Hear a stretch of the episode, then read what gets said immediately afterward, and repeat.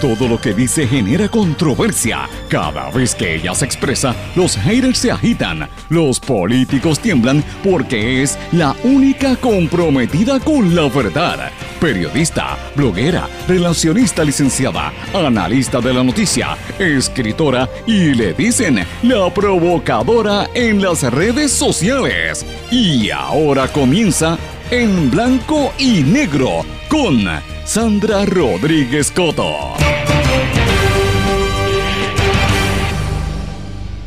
Bienvenidos a su programa en blanco y negro con Sandra para hoy martes 5 de mayo del 2020. Les saluda Sandra Rodríguez Coto. Le doy la más cordial bienvenida a esta hora de noticias exclusivas, análisis y comentarios de los temas importantes para nosotros en la isla y en el resto del mundo.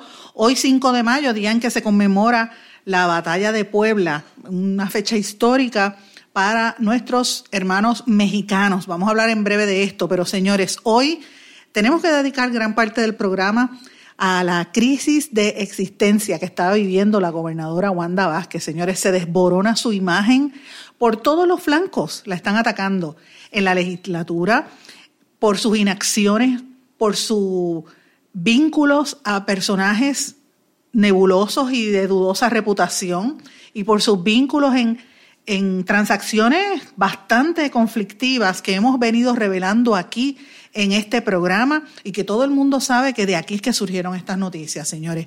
Ayer hubo unas vistas públicas importantísimas en la Asamblea Legislativa que continúan hoy y ayer el secretario de la Gobernación, Antonio Pavón, asumió responsabilidad por el destaque de Mabel Cabeza en la fortaleza, pero dio a conocer una, información que se, intuía, ¿verdad? Y lo habíamos escuchado, pero no, no lo habíamos escuchado directamente de una fuente como él, en decir que la gobernadora tenía prácticamente dos secretarios de la gobernación, porque su subalterna, la que se supone que sea su subalterna, tenía tantos o más poderes que él o los tiene en la fortaleza.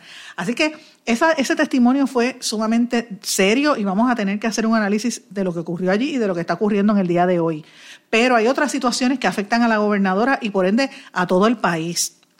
La ex secretaria asociada de la gobernación, Itza García, demandó a la gobernadora Wanda Vázquez por difamación, una demanda de 5 millones de dólares y vamos a entrar en detalle sobre este tema.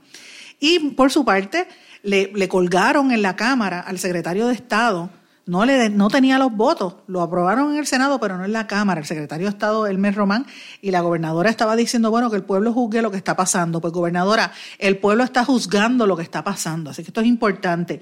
Hoy vamos a darle seguimiento a la investigación que iniciamos ayer sobre el desmantelamiento o alegada destrucción del MMIS, Medicaid Management Information System, una dependencia que pone en riesgo de perder millones de dólares en fondos federales para el Departamento de Salud, que ustedes saben, lo revelamos ayer en el programa, era una entidad dirigida precisamente por Lumari Cabeza, la hermana de la ex Chief of Staff de Salud, Mabel Cabezas, quien precisamente comparece hoy ante la Cámara de nuevo por su rol en el intento del negocio fraudulento de pruebas COVID-19, aquellas que iban, nos iban a costar a nosotros 38 millones de dólares y el vínculo de cómo esta señora fue tan protegida desde la fortaleza por todo este andamiaje que había allí.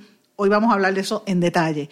Pero tenemos otras informaciones también. ¿Qué cosas nos cambió por siempre la pandemia? Importante por demás y tenemos que analizar esto, lo que están haciendo en algunos países para evitar que las personas contagien a sus familiares, incluso los están, les están radicando cargos de naturaleza criminal. Y hoy tenemos que hablar sobre esto en detalle porque es, espantoso, pero es una realidad para que no se siga regando esta enfermedad. Y tenemos muchas noticias internacionales que usted no se puede perder aquí en su programa en blanco y negro con Sandra, que como todos los días les digo, este es un programa sindicalizado que se transmite en un sinnúmero de emisoras regionales y las más importantes en todo Puerto Rico y también a través de las plataformas digitales. Pero como yo sé que mucha gente siempre me llama y me busca, yo le digo, usted me puede buscar. Este programa se graba en formato de podcast y lo puede conseguir en Anchor, en SoundCloud, cualquiera de las, de las plataformas, o me puede buscar en las redes sociales, Facebook, Twitter, LinkedIn, Instagram. Si me escribe en Facebook, me puede escribir por Sandra Rodríguez Coto o por En Blanco y Negro con Sandra. Si me escribe en Twitter o en Instagram, búsqueme por SRC Sandra. Y en LinkedIn también por Sandra Rodríguez Coto.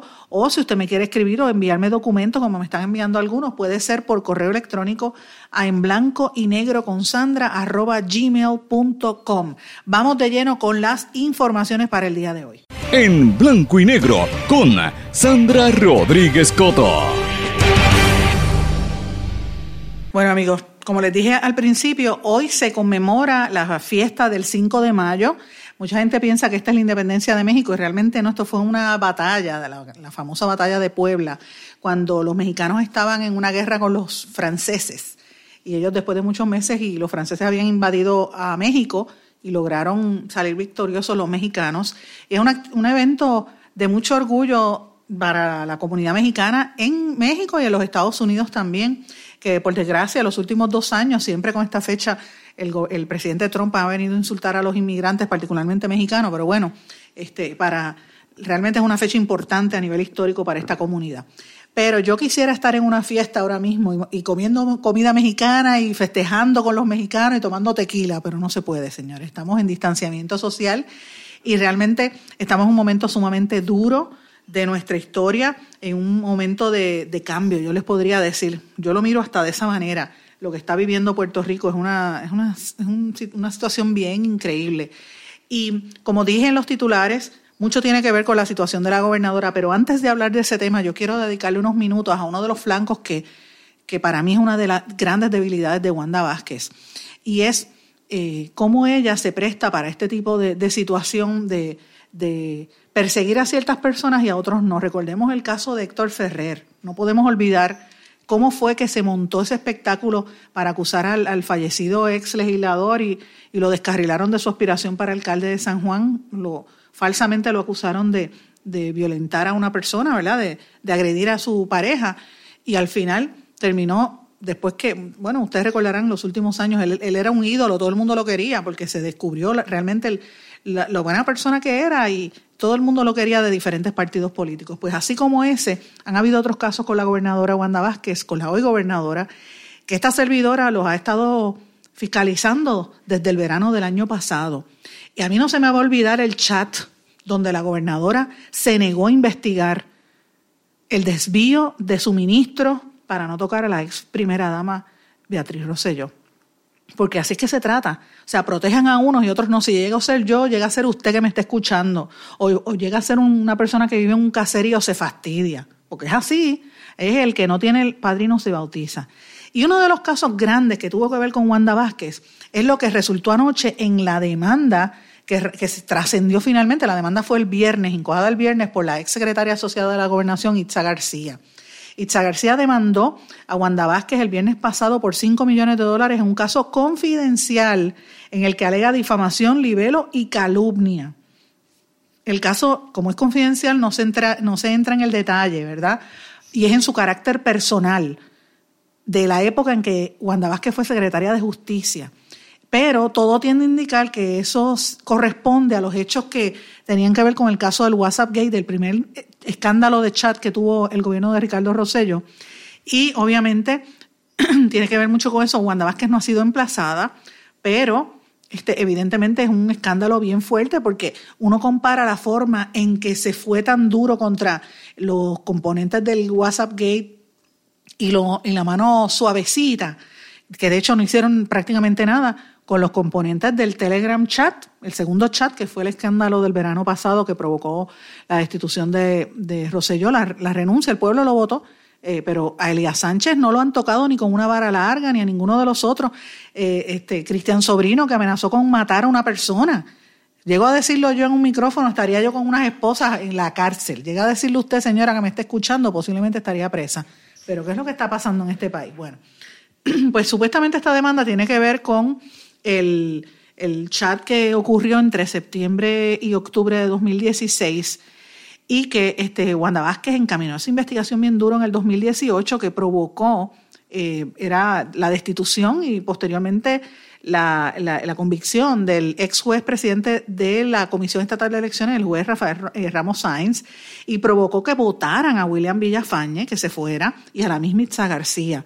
Y no podemos olvidar que lo que había en aquel momento era una lucha de poder entre el bando de William Villafañe y el bando de Elías Sánchez. William Villafañe y la misma Itza García, yo, esta no es la primera vez que yo lo digo, yo lo he dicho en otras ocasiones, William Villafañe y, e Itza García eran como un buffer, ellos impedían que se cometieran actos de corrupción y eso le impedía negocios turbulentos a unos intereses que había por otro lado. Cuando ellos salen del panorama, ya ustedes vieron lo que pasó, mucha gente, eh, en todas las agencias ha habido intervención eh, y una serie de alegaciones que terminó con los sucesos del verano, de verdad, del 2019 y otras cosas que van a empezar a salir más adelante, incluyendo lo que ha estado saliendo hasta ahora del Departamento de Salud.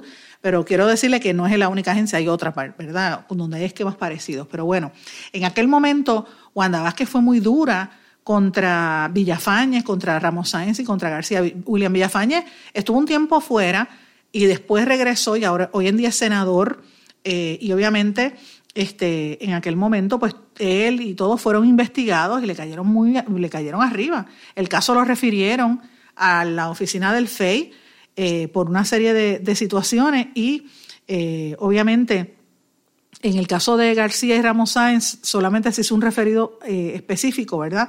Pero la carrera de este juez quedó destruida a Itza García trataron de destruirle la reputación y ustedes recordarán que después cuando surgió el caso donde Wanda Vázquez intervino en una investigación ilegalmente y se nota porque el documento yo lo pude ver, o sea, son más de mil páginas en una caja de, los expedientes del caso que se radicó contra Wanda Vázquez ante el FEI, que ella contrató a Andreu Fuentes, y a otros para que la defendieran y salió bien en una hora, la jueza lo vio. Ustedes recuerdan que lo discutimos aquí hasta la saciedad.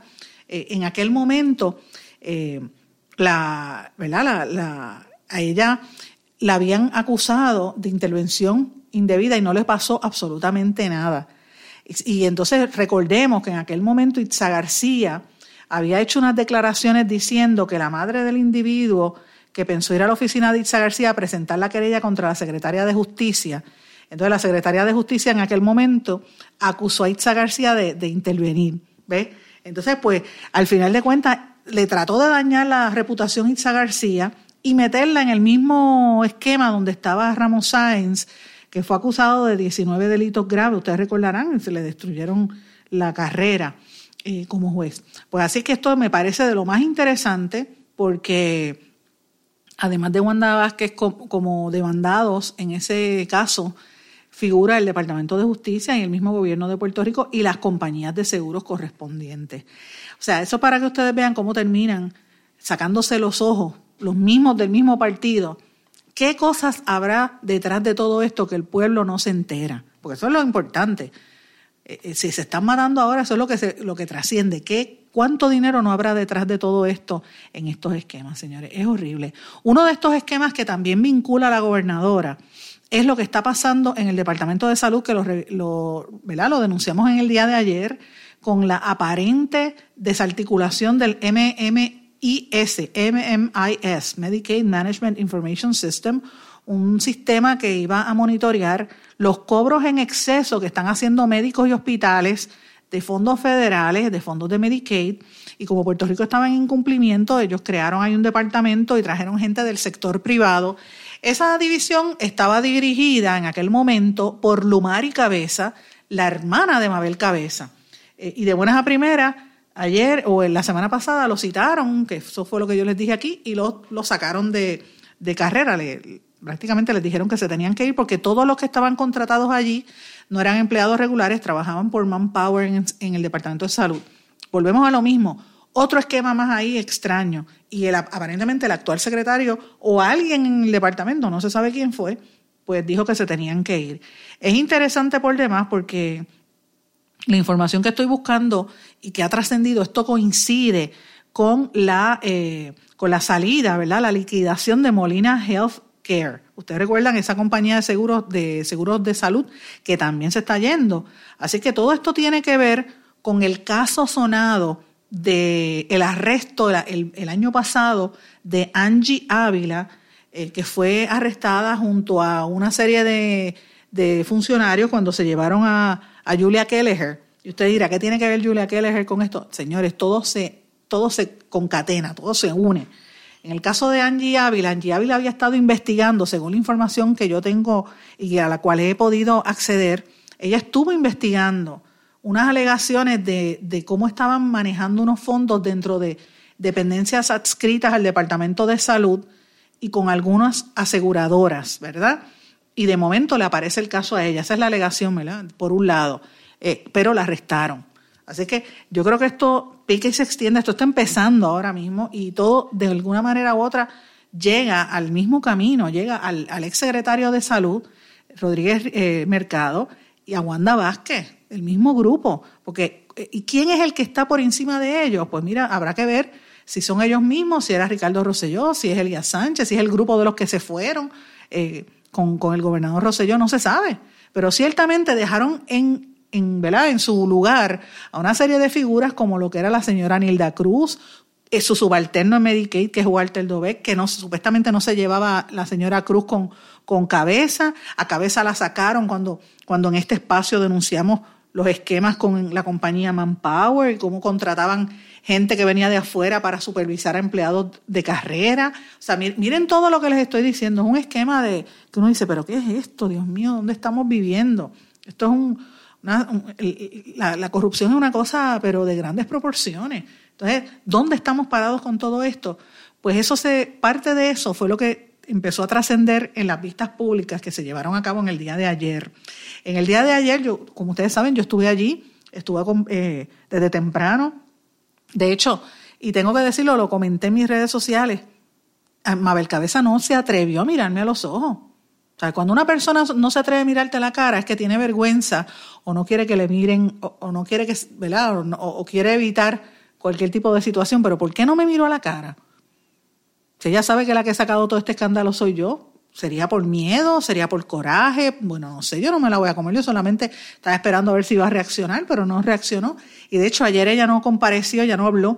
Eh, se supone que esté hoy compareciendo. Ayer quien estuvo casi todo el día fue el secretario de la gobernación Antonio Pavón Valle, a quien yo lo digo públicamente, lo conozco hace más de 20 años o mucho más, a él y a su esposa y a toda su familia, y lo destaco, es mi amigo hace muchísimos años y me, da mucha pena verlo cómo él está pasando en esta, ¿verdad? Como eh, la, la ponencia del ayer eh, dio mucho que desear porque dejó muchas lagunas en, lo que él expresó y, y, es mi amigo, pero lo tengo que decir así porque es la realidad. Este, fueron muchas más las cosas que no contestó eh, y, que dio a entender el caos que viven allí en la fortaleza, que hay dos cabezas grandes, y no, no, no son las hermanas cabezas, es él y la otra que está, este, la subsecretaria de, de la gobernación, que ¿verdad? viene a, reafirmar lo que había denunciado Boy cuando estaba en el poder, que, que la sacaron, porque estaba en contra de lo que decía la que estaba debajo. O sea, y entonces eh, eh, Antonio Pavón se quiso desvincular de todo lo que se estaba eh, presentando, ¿verdad? y, me pareció interesante, dio mucho, toda esa comparecencia de él y de, y de Lilian, y de todas las otras que estuvieron allí, Lilian Sánchez, etcétera, que es la subsecretaria de la gobernación, todo tiene que ver con la, el negocio de la compañía Apex General Contractors. Recordemos que le iban a comprar una compañía de construcción le iban a pagar 38 millones de dólares por unas pruebas. Miren eso, qué cosa más terrible. Entonces, este, yo creo que lució muy mal. Yo quiero que escuchen parte de las declaraciones que hizo el representante Denis Márquez cuando en un, en un breve, ¿verdad? Luego del, del, interrogatorio, él salió bastante frustrado de esa vista. Escuchen parte de, de lo que dijo el representante Denis Márquez del Partido Independentista. El representante Denis Márquez. ¿Qué, le parece hasta ahora lo que ha pasado en la Bueno, nosotros la bomba de lo que yo sigo diciendo de la cadena de todo esto es un, asunto de la utilización del gobierno en medio de la pandemia para seguir eh, favoreciendo a los amigos de siempre. O sea, cuando tú ves que Mabel Cabezas está aquí, María Rivera está del otro lado, Adis Rivera por acá, Juan Maldonado, Segundo Rodríguez, uno sigue sumando y más allá de un problema de negligencia y de violación de reglamento, se violan todos los reglamentos y se violan todos los asuntos simplemente porque quieren beneficiar a un grupo y a, mí, y a unas personas en particular. Y a mí me parece que tratar de decir que esto es simplemente errores de fortaleza, pues nadie ya me engaño. ¿Cómo un secretario de la gobernación se atreve a decir aquí que por las percepciones de otra persona Cabeza hacer el, el, task force cuando es una persona que no tiene ningún tipo de, de, vinculación?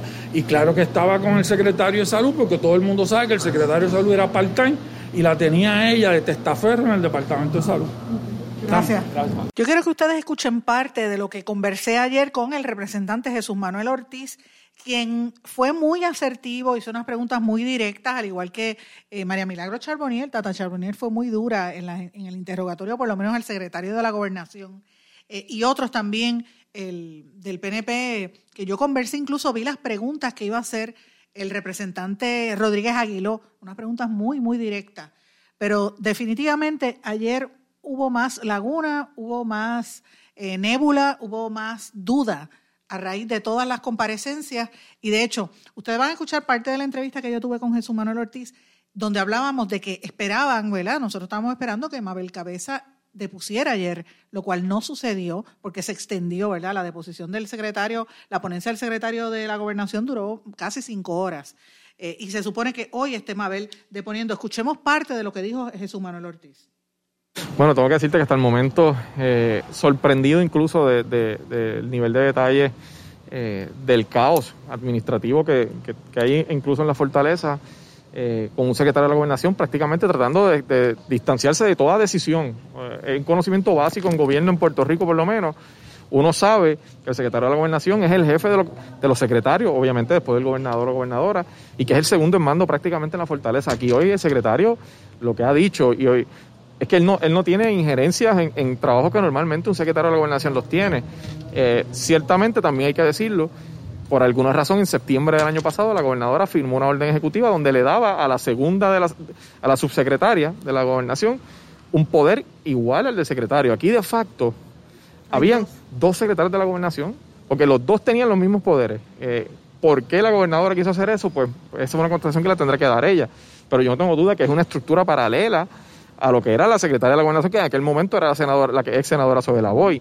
Eh, así que en ese sentido, yo creo que, esto demuestra que desde la propia fortaleza el manejo de esta emergencia ha sido un caos eh, de principio a fin. Y en el caso de Mabel Cabeza, que ya está, se supone que, comparezca hoy, no sabemos si del tiempo, pero en el caso de ella, eh, evidentemente ahí hay unas, unas situaciones nebulosas que no se acaban de aclarar. ¿Cuál era el rol de ella en Fortaleza? pues mira, la verdad es que el secretario de la Gobernación no ha arrojado mucha luz sobre eso. O sea, él trató de desligarse también del destaque. Terminó por decir que fue quien dio la instrucción, eh, que es uno de los momentos, me parece a mí, que demuestran que ese lo, débil de ese testimonio de hoy. Eh, todavía eso está por verse, me parece a mí. Este testimonio a mí me parece que no arroja ninguna luz sobre sobre eh, el rol el real de ella, sí, lo que, lo que ha demostrado es que Fortaleza intervino para que no la despidieran y, viniera a trabajar en destaque de la Fortaleza. Pero más adelante tendremos entonces los detalles eh, de efectivamente cuál era su rol en particular. Entonces sería la pregunta, ¿cuál sería el rol de ella y la importancia de ella, eh, sobre todo en esa transacción? Yo, creo que si miramos todo lo que ha pasado desde el principio de las vistas, era un contacto político importante para el, el partido del gobierno. O sea, esta persona tenía un poder y hay que mirar otros acontecimientos del Departamento de Salud fuera de esto, que se le imputaban el poder de decidir sobre aspectos importantes de contratación, sobre aspectos de personal, sobre decisiones allí en ese departamento, aún sin tener, ¿verdad?, un expertise en el área eh, tan especializada como es el área de salud. Eh, era un contacto político y Fortaleza no quería que la despidieran. Por, tal razón, buscaron la manera de que regresara y esta vez desde la Fortaleza tomando decisiones. Así que eh, todo eso aquí queda claro, obviamente tengo que recalcar que las declaraciones del secretario sobre su rol con la subsecretaria y, y quién tomaba decisiones allí dejan dos opciones. Eh, eh, Sandra, ya sabemos que Lilian Sánchez intervino en algunas partes de la transacción. Uno tiene que concluir, basado en ese testimonio, que o actuó motu propio, porque ella eh, quiso hacer las cosas o actuó porque la única persona que le podía dar órdenes la, la instruyó, que en este caso sería la gobernadora. Esa es una de las dos conclusiones que hay que llegar aquí. Uno podría ¿verdad? concluir que, que, todo esto se da porque están tratando de proteger a la gobernadora. Bueno, eso, eso es lo que uno, uno podría pensar porque es que, claro, la gobernadora también queda en evidencia cuando ella firma una orden ejecutiva que le da todo ese poder a esa funcionaria, prácticamente implicando que la que la podía supervisar directamente era ella y nadie más. Eh, lo que para mí es algo totalmente irregular en términos del funcionamiento ¿verdad? De, la fortaleza, pero está evidenciado así, la orden ejecutiva está firmada, yo la revisé y en efecto es así. Muchísimas gracias. Vamos a una pausa y continuamos enseguida con este tema y otros temas más aquí en Blanco y Negro con Sandra. No se retiren, el análisis y la controversia continúa en breve, en blanco y negro, con Sandra Rodríguez Coto.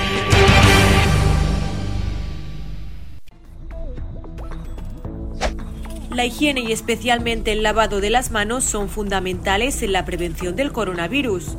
Lava tus manos por 20 segundos y sécalas con una toalla limpia. Es muy importante toser o estornudar en el codo ya que con las manos tocamos todo tipo de objetos y los gérmenes que recogemos podrían trasladarse a otras superficies como la maneta de la puerta o la computadora. Esta conducta repetida e inconsciente podría provocar que en el caso de tocar una superficie contaminada y llevarse la mano a la cara, se contrajera el virus. La OMS recomienda mantener una distancia de seguridad entre personas de unos 2 metros. Evita salir a la calle si no es estrictamente necesario. Puedes pedir tus compras por Internet y llevar a cabo actividades para estar entretenido. Y ya regresamos con el programa de la verdad, en blanco y negro, con Sandra Rodríguez Coto.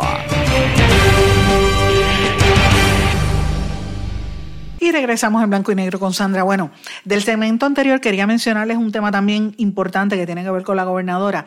Que miren, miren la guerra que hay interna entre los PNP, que se están matando entre ellos mismos, que le colgaron, no le, no le, no le, no hubo los, votos en la Cámara para aprobar el nombramiento de Elmer Román en el día de ayer como secretario de Estado.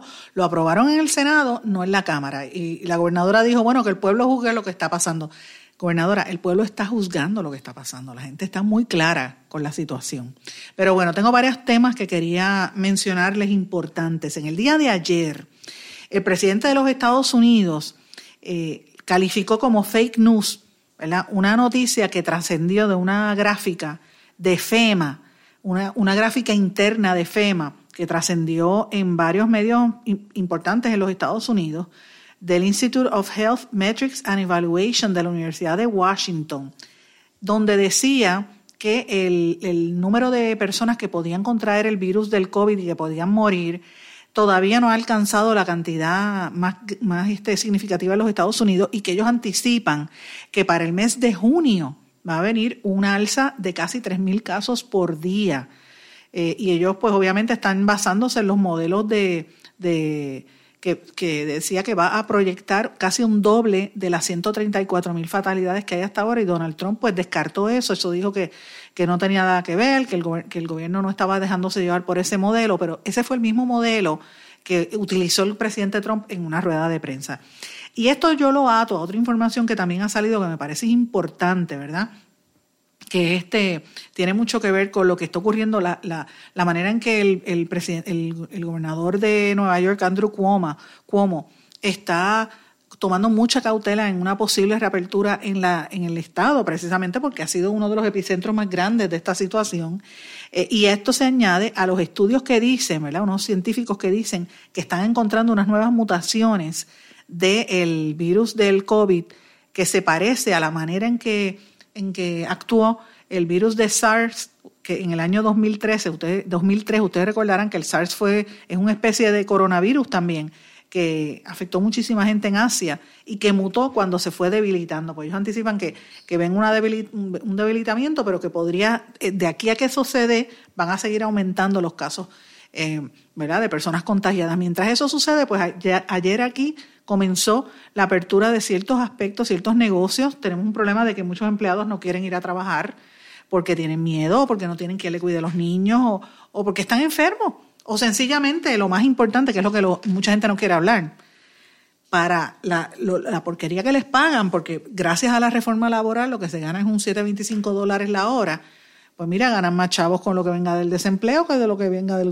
del trabajo. Así que esto es una situación seria que a mi juicio va a tener un largo un impacto a largo plazo en la economía de Puerto Rico y del mundo, ¿verdad? Pues no solamente eh, está pasando aquí, está pasando en otras partes, pero pero este tema del desempleo pues lo están utilizando en Puerto Rico y en Estados Unidos. Pero bueno, eh, Trump, mientras tanto, está desesperado. Ustedes recordarán que ayer hablamos de, un, de, un, de una encuesta que hicieron eh, y, aparecía por primera vez por debajo de, los demócratas, de Biden en este caso, y él pues lanzó ayer un anuncio con el personaje de Yoda de Star Wars, eh, y era un vídeo donde aparecía Yoda decapitando a CNN que es los medios que él, le, los critica y le, tira diciendo que son fake news, que es lo que hacen siempre los políticos, atacar a la prensa, ¿verdad? Cuando no quieren que evidentemente pues los investigue. Lo cierto es que hay siete estados de Estados Unidos que reabrieron a pesar del ritmo de, de muerte que dicen evidentemente que se va a duplicar. Estos, estos estados son Florida, Indiana, Kansas, Missouri, Nebraska, Carolina del Sur y Virginia, y obviamente Puerto Rico, que también ha tenido una apertura ahí más o menos sin tener la, estadística, y así lo contemplan, lo, incluyen como parte de, Estados Unidos que somos, así que eh, hay que ver qué va a pasar en, las próximas semanas. Pero miren, lo cierto es que usted tiene que protegerse, usted no debe estar tirándose a la calle eh, buscando una enfermedad sin necesidad. O buscando, porque yo he visto mucha gente, yo no sé si ustedes han visto esto igual que yo, gente que sale a la calle sin la máscara ¿Sale? Entonces, ¿de qué vale que tú te tires a la calle, te protejas para no pegarte, andes con guantes como hago yo, o con, o con un spray de así lleno de agüita con, con, con cloro o sanitizer? Entonces tú sales a la calle y hay otra persona que sencillamente no le importa nada. Pues miren, miren lo que pasó en Argentina. Eh, la justicia argentina le radicó cargos a un muchacho, un joven de, de apenas, eh, un muchacho bien jovencito, creo que tiene eh, no llega ni a, ni a los 25 años, que él estaba en los Estados Unidos y regresó de viaje a Argentina y no guardó la, la cuarentena. De hecho, él fue al aeropuerto y dijo, sí, voy, me voy a quedar en mi casa, pero hubo una fiesta de su familia y no, ¿verdad? No, no, no le hizo caso a la cuarentena y se fue para el party de la familia. En esa fiesta había como 100 personas y todos se contagiaron. Parece ser que él era portador. Uno de los que se contagió fue su abuelo y el abuelo murió a los pocos días, porque eso fue, fue prácticamente inmediato, de eh, menos de, una semana eh, o semana y media, ya el abuelo estaba internado y fue bien rápido porque era un señor mayor. Pues le están imputando la justicia de Buenos Aires eh, una pena, le llaman, lo que le llaman propagación dolorosa, y la pena conllevaría de 3 a 15 años de prisión. Originalmente lo que le estaban imputando era eh, eh, delito de contra la salud pública por supuestamente propagar una enfermedad de manera culposa, como ellos le dicen, por imprudencia, por negligencia. Y eh, eso lo que acarrea es una pena de seis meses a cinco años de cárcel, pero quieren apelar para mandarlo hasta 15 años de prisión, porque no solamente contagió a su abuelo, sino contagió a más de 20 personas. Entonces, yo lo que me pregunto es, nosotros tendremos que llegar a esos extremos para que la gente se proteja y, se, y respete lo que son los distanciamientos sociales y, el, y respete ¿verdad? A, sus familiares y a ellos mismos.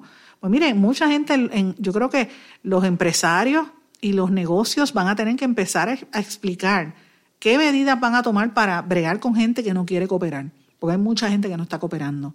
Eh, y, y si nosotros queremos evitar que esto siga creciendo al ritmo que va, pues mire, protéjase, aunque tenga que ir a trabajar, protéjase. Pero bueno, eh, tiene mucho que ver con lo que está, eh, las actitudes de la gente. Uno mira lo que pasa en Estados Unidos, la gente se fue de fiesta como si no pasara nada, pues, ¿qué, vamos a pensar, señores? Tengo que mencionarles también eh, otra, otra noticia que me parece interesantísima. de lo que está ocurriendo aquí cerquita en Venezuela. ¿Ustedes recuerdan el barco aquel de ayuda para Venezuela? ¿En qué quedó eso, verdad? y el papelón que hicimos a nivel internacional. Pues miren, este fin de semana, me parece que fue el domingo en la tarde, hubo una alegación de que eh, una gente trató de invadir, eh, en, entrar a, Venezuela con el objetivo, eran unos mercenarios con el objetivo de, asesinar a Nicolás Maduro. O sea, yo lo veo como un operativo parecido a lo que trataban de hacer con Fidel Castro cuando estaba en Cuba, o lo, que trataron de hacer con Bahía de Cochinos y Bay of Pigs y eso, que, que resultaron infructuosos porque no pudieron sacar del sistema a Fidel Castro en aquel momento, pues parece que están tratando de hacer lo mismo en Venezuela y entonces Nicolás Maduro está acusando a... Eh, eh, Nicolás Maduro está diciendo que son el gobierno colombiano que se ha aliado a los Estados Unidos eh, y que hay una serie de mercenarios. De hecho, el, el, gobierno de Venezuela detuvieron un grupo de personas.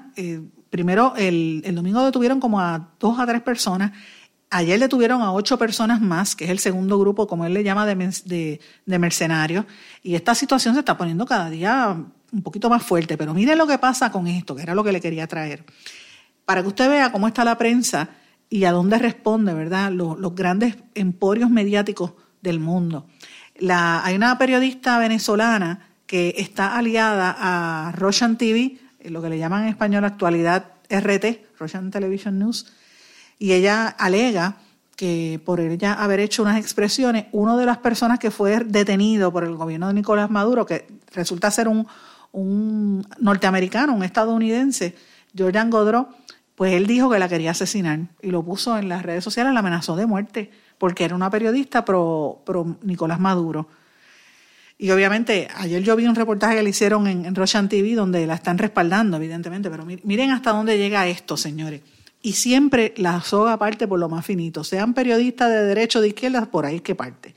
Eh, cuando realmente de lo que se trata son de otros intereses económicos y políticos y detrás del petróleo, que es lo que están detrás de todo eso. Pero bueno. Y mientras tanto, la gente sigue en eh, eh escondida, ¿verdad? En esta cuarentena que están viviendo en muchos países de América del Sur. En Perú, por ejemplo, donde hay cerca de 47, 48 mil casos, 1.500 pacientes confirmados de un día para otro y más de 60 muertos en cuestión de 24 horas. Pues mira, salió en libertad bajo fianza la hija de Alberto Fujimori, Keiko Fujimori, que ella dirige el movimiento político de su papá, ella es una opositora, y rápido salió, le hicieron la prueba de COVID, salió negativa. En, Canadá, que también ha habido bastantes casos, sobre 60.000 contagios y casi 3.800 eh, muertes, pues ya poco a poco empezaron a reactivar su economía en, en, en una de las provincias como Ontario y Quebec, que poco a poco han estado permitiendo la reapertura. Interesante por demás. Pero miren lo que pasa en Nicaragua. Miren, miren el ejemplo que le quiero dar. En Nicaragua, lo hemos dicho aquí desde el principio, el gobierno está en contra de la corriente. Es el único país de América Latina que ha hecho todo lo contrario a lo que dicen los expertos de salud y las organizaciones internacionales para evitar la pandemia. La estrategia del gobierno de Daniel Ortega eh, y organizaciones como la Comisión Interamericana de Derechos Humanos, Human Rights Watch, Amnistía Internacional y otros dicen que lo que él está haciendo pone en riesgo la salud de los nicaragüenses y lo califican de irresponsable, temerario y riesgoso. Él, mire lo que él hace. Los eventos deportivos siguen celebrándose no dan información de, precisa, ¿verdad?, de infecciones, la data sigue siendo confusa. En ese sentido, a mí se me parece mucho a lo que vivimos aquí en Puerto Rico. Allí no han suspendido las clases, o sea, los niños y los universitarios siguen yendo a las, a las universidades, a las escuelas. A los médicos que protestan de que no hay seguridad en los centros hospitalarios, los despiden, los votan o muchos renuncian. Y el mismo gobierno está promoviendo que se hagan manifestaciones ferias y otros eventos multitudinarios. Y uno lo que tendría que preguntarse es, eh, ¿ellos quieren eliminar a la mitad de la población? ¿Eso es parte de la estrategia? No sabemos. Pero ciertamente al no tener idea real de cuánta gente está contagiada, es una situación sumamente seria, sumamente seria. Mientras tanto, eh, la Organización Mundial de la Salud le, le, salió el paso al presidente Trump, que ustedes saben que Trump y, y Mike Pompeo habían dicho que entendían que este virus era creado en un laboratorio y estaban como tirando la indirecta desde que se creó en Wuhan. Pues ayer la OMS dijo que no, que definitivamente tienen pruebas que el virus es de origen natural. Vamos a una pausa y a nuestro regreso vamos con un análisis importante de lo que está ocurriendo en el resto del mundo. No se retiren, el análisis y la controversia continúa en breve, en blanco y negro, con Sandra Rodríguez Coto.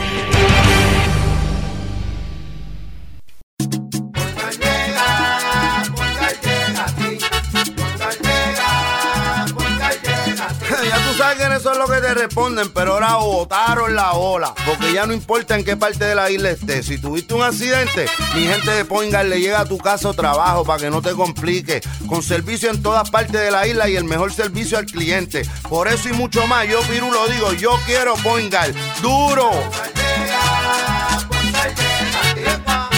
Quítese el dolor de cabeza con sus obligaciones de contabilidad con los servicios que presta Villalba y Villalba Company. Directo, personal y con sensibilidad humana. Lo que se busca en un verdadero asesor de contabilidad para todo tipo de servicio de contabilidad, pago de IBU, pago de nómina, informes trimestrales y anuales y otros. Ofrecen servicio directo personalizado. Villalba y Villalba Company. Para orientaciones, su teléfono el 939-336-5774. 939-336-5774. 5774. Y ya regresamos con el programa de la verdad en blanco y negro con Sandra Rodríguez Coto. Regresamos a esta parte final de En Blanco y Negro con Sandra. Bueno, quería dedicarle un espacio de este programa a las cosas que yo he estado viendo, las tendencias que hay a nivel internacional, de qué va a pasar después que termine esta pandemia, ¿verdad? Eh, ¿qué, cosas nosotros podemos esperar una vez esto suceda, cómo va a cambiar nuestra vida si en algo, ¿verdad? Y he estado mirando teorías, análisis, ensayos, artículos y cosas que han escrito un montón de gente en diferentes partes del mundo. Y hay un resumen, ¿verdad?, de por lo menos las 10 cosas que van a cambiar eh, definitivamente en nuestras vidas. Y que la, el regresar a la normalidad va a ser bien, bien, bien difícil. Quién sabe si para principios del 2021, pues cuando miremos para atrás, miremos el 2020 como un año que nos cambió la vida, porque no sabemos, ¿verdad?, eh, qué, va a pasar en un futuro, pero nadie se anticipaba. Yo ayer estaba en el Capitolio y yo conversaba con uno de los policías allí. Yo decía, ¿quién se iba a imaginar dos meses antes que tú te ibas a estar mirando y poniéndote estas mascarillas para salir? Que uno veía eso en la televisión de los, de los orientales, de los chinos, y lo veía tan distante, y ahora estamos todos en el mundo en esto mismo, terrible. Pues una de las cosas que yo creo que va a cambiar, según eh, varios expertos en tecnología, eh, es que vamos a seguir siendo dependientes de la tecnología por mucho tiempo. las videoconferencias, los chats eh, grupales y ese tipo de cosas van a seguir increciendo.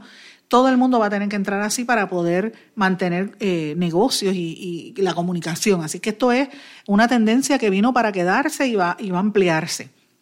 Otra de las cosas, y esto lo dice una serie de economistas, y yo creo que aquí doctor Chopper puede dar más luz que yo en este tema, es la pregunta si nosotros vamos a dejar de estar comprando ropa. Y usted dirá, ¿cómo que estoy comprando ropa? Bueno, ustedes saben que las tiendas por departamento venden a base de temporada, por seasons, eh, y siempre venden una, una temporada antes. Pues mira, la temporada pasada de Navidad y lo, y lo, que ha pasado, pues las ventas estuvieron más bajitas y esto coincide con los terremotos aquí en Puerto Rico, por ejemplo, que la gente no va a salir a comprar ropa.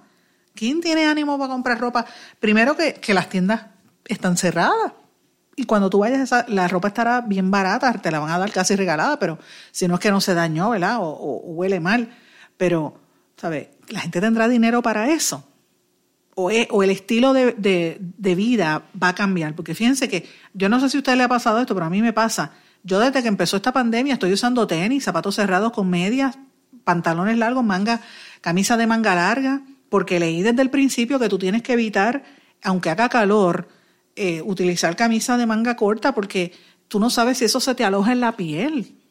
Y yo no quiero que se me aloje en la piel, porque yo tengo gente alrededor que se puede enfermar, así que yo me cubro. ¿Y, de qué vale? No me maquillo.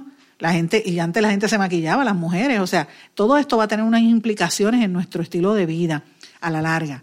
Otro de los temas que también yo creo que es importante es eh, los tapones y las reuniones y el ajoro. ¿Eso cambiará? Yo para mí que se va a alterar, pero yo creo que los tapones van a ir mermando porque las carreteras la gente no, no va a salir y por, por, la cuestión del distanciamiento social a lo mejor se va a tardar en volver a la normalidad, ¿verdad? Y la, la hora pico del tapón, pues yo creo que va a bajar. Otro de los, y esto es importante, esto tiene un cambio también en la manera en que opera la policía y todo lo demás y las carreteras. Yo creo que debería ser algo que permita que, los gobiernos mejoren las carreteras en este momento. Mira, yo, en la Martínez Nadal eh, y el, en, la, en la Avenida de las Cumbres, cuando uno va para la Martínez Nadal en Guaynabo, hay una de rotos que yo digo, Dios mío, ¿qué pasó en este municipio? Tú caes en los rotos todo el tiempo. Mire, aproveche que no hay carro, arréglelo ahora, no espere a que esta situación mejore para y, volvamos a la normalidad para entonces hacer tapones porque están arreglando las carreteras. Pero bueno, eh, otra de las cosas que yo creo que podría cambiar, según lo que he visto, es que los precios de los vuelos por avión pueden subir de precio porque como va a haber menos vuelos, muchas compañías posiblemente ya se están anticipando que pueden tener eh, quiebra. Y también se ha estado hablando también de que muchos sistemas de transporte de, carga, por ejemplo, también estas compañías van a tener bajas en las distribuciones e incluso se ha hablado de potencial eh, merma de, o escasez de ciertos productos de aquí a diciembre. Yo creo que es importante que la gente empiece a sembrar eh, como me decía mi amiga poeta Maida Colón y, y, Zaira Taranto este fin de semana, tienen que empezar a hacer tu, tu huertito casero porque tú no sabes si después vaya a haber escasez de algo de aquí a seis o siete meses. Así que es mejor la luz delante es la que alumbra, como dicen. Otra de las cosas que también va a cambiar es eh, la demanda por mayores combustibles fósiles o por energía verde. ¿Qué va a crecer? ¿Más, más este petróleo o más luz solar? No sabemos. Otro de los temas que para mí esto es fundamental, el fútbol, el béisbol, todos estos deportes carísimos, ya no es una cuestión de vida o muerte, su, su, su relevancia se ha puesto en perspectiva. El deporte une, el deporte entretiene, el deporte es importante, yo no digo que no lo sea, y, es algo que, une a los pueblos. Ahora, el gastar millones de dólares en, jugadores se justifica si total se perdió todas estas temporadas del NFL, el, NBA, todos esos torneos se han perdido. Imagínate cuánto dinero gastan en los, jugadores de soccer a nivel global, terrible. Otra de las cosas que, que me preocupa, que no sé cómo se van a recuperar, son los teatros y los cines y, por ende toda la clase artística. Ya hemos hablado de esto hace varias semanas. Ustedes saben que hicimos hasta un Facebook Live del tema. Eh, la compañía de cines de Puerto Rico, la que tiene el monopolio Caribbean Cinemas, dijo que, va a poco a poco a reabrir, pero yo a mí no me cogen ahí ni, ni, a, ni a porque, ¿sabes? ¿Cómo tú vas a entrar en un espacio de cine cerrado con gente? Pues e, es un poco fuerte. Eh, la otra de las cosas que yo no sé si va a, hacernos cambiar y a los gobiernos es ver la importancia que tienen el que se le dé apoyo a los servicios que dan asistencia, por ejemplo, la asistencia médica, los sectores médicos, las, las organizaciones de base comunitaria, que son las que están atendiendo la pandemia, pues a lo mejor esa es otra de las áreas que también va a tener un impacto según los estudios internacionales. El comercio internacional, sobre todo el que tú, la compra de, mercancías a través de correo o por internet, pues también va a crecer y otra de las cosas que no eliminó las tensiones globales, la guerra entre o la, o la competencia entre Estados Unidos y China, lo que está pasando en Venezuela, esa, esas situaciones políticas se van a mantener. Lo que sí yo he visto que es una tendencia interesante es que la, la falta de, por decirlo así, de, de, mercado, porque la gente no está en la calle, pues ya está teniendo un, resultado en el bajo mundo en Puerto Rico y lo vemos en la manera en que están actuando la gente de la, ¿verdad? Por desgracia, los, los asesinatos que, que hemos visto en, estos últimos días pues tienen mucho que ver con esa situación. Pero señores, antes de terminar el programa voy a complacer a varios radioescuchas del área de, del centro de Puerto Rico, particularmente de, que nos escuchan por cumbre que me han estado escribiendo, me escribieron en el día de ayer que porque yo no puse la canción completa, la música del grupo, un sinnúmero de cantantes cubanos jóvenes y otros un poco más viejos como Isaac Delgado y otros, que están, eh, que sacaron una composición de lo más bonita, pidiéndole a la gente que guarde su distancia y que se proteja del coronavirus. Y con esto termino, no sin antes desearles a todos que pasen muy buenas tardes y que se mantengan en comunicación con nosotros, que seguimos investigando aquí en Blanco y Negro con Sandra. Escuchen esto.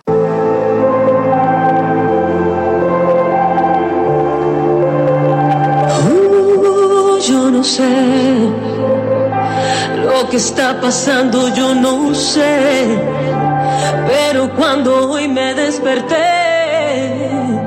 en mi celular pude ver que está revuelto internet. Ay, yo no sé, pero desde que empezó el 2020 todo ha tomado un giro diferente.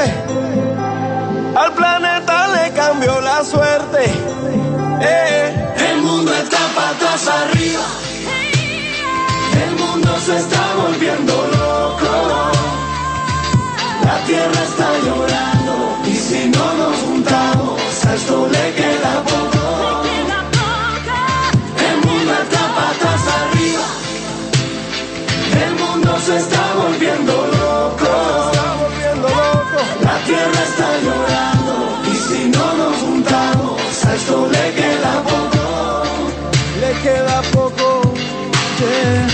La gente no tiene conciencia de lo que estamos viviendo.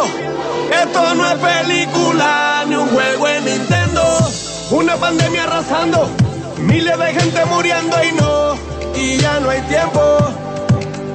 Sálvanos, Dios mío, yo te pido, sálvanos. Protege a mi familia, sálvanos. Regálanos un día más de vida, te pido, mi Dios. Bendita sea la esperanza, bendita sea la experiencia, bendita sea la conciencia, bendita la paciencia, bendita sea esa distancia que no nos deja que paguemos todas las consecuencias. Existen cosas malas y cosas buenas, existen virus que ponen a prueba, que te hacen valorar y sentir vivo y de rodearte de seres queridos. Es hora de despertar y hacer, hora de luchar por un nuevo amanecer, hora de darse la mano ahora y trabajar por un futuro para ver si esto mejora. No te des por vencido, pon de tu parte, haz lo que tú puedas, yo pienso en mi arte. Escucha que traigo un mensaje para darte. El mundo está patas arriba, te lo pido, mi Dios. El mundo se está volviendo loco. La tierra está llorando y si no nos juntamos, a esto le queda poco. El mundo está patas arriba. El mundo se está volviendo loco.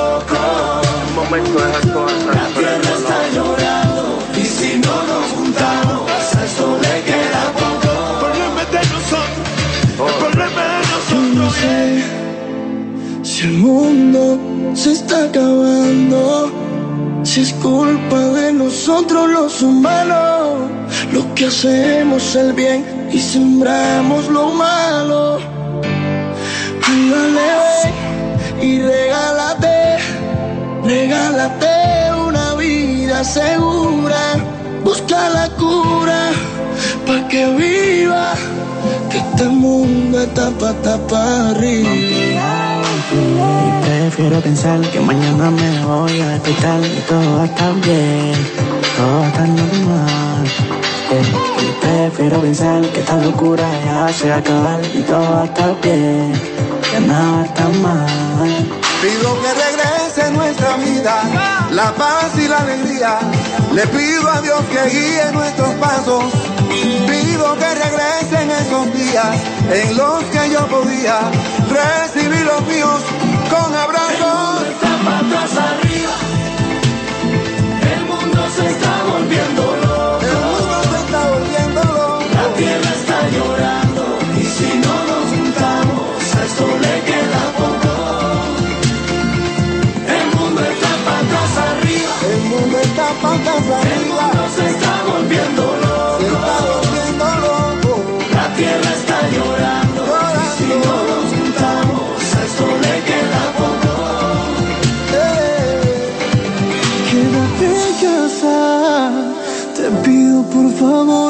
Quédate en casa. Que todo esto será un mal recuerdo. Porque todo llega y todo pasa. Mm, Todo llega y todo pasa. ¿Se quedó con ganas de más? Busque a Sandra Rodríguez Coto en las redes sociales o acceda a en blanco y porque a la hora de decir la verdad solo hay una persona en la cual se puede confiar. Sandra Rodríguez Coto en blanco y negro.